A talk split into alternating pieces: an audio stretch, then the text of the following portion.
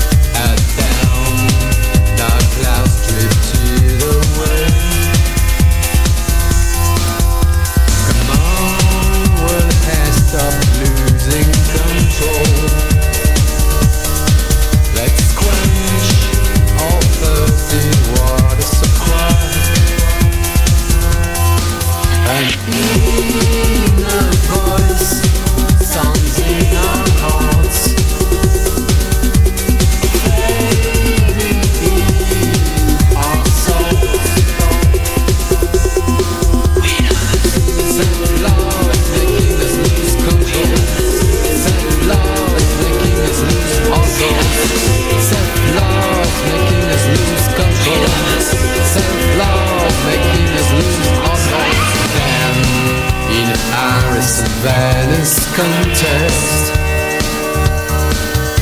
She's going to lose the race. She must prove her law, but she's in control. Few hippie friends will make the deal.